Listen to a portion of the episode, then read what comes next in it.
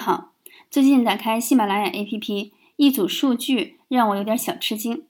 哎呀，我都在这个平台当主播两千天了呢，在二零一四年我就已经注册过，两年之后的二零一六年，我幸运的成为了主播之一，还上架了课程产品。现在专辑播放量已经总体超过了三百三十万，订阅人数超过十三万，声音被五千次转发。之前在这个平台上解读过的图书《断舍离》的节目，也将近有五百万的播放量了。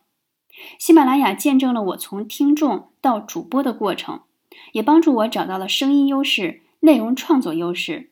最关键的是，沉淀了两个人生关键词：脱胎换骨和人生整理术。